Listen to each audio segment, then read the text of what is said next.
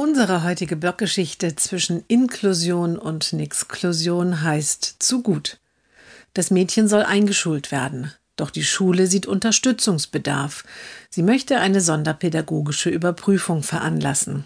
Die Eltern sind nicht glücklich, aber willigen ein. Der Kindergarten soll nun einen Bericht über das Mädchen schreiben. Den Bericht bekommt die Schule, um ihn ans Schulamt weiterzuschicken. Doch kurz nachdem die Schule den Bericht erhalten hat, ruft der Schulleiter im Kindergarten an. Der Bericht ist viel zu gut. Damit bekommen wir niemals sonderpädagogische Unterstützung. Sie müssen alles Positive rauslassen und sich nur auf die Probleme konzentrieren.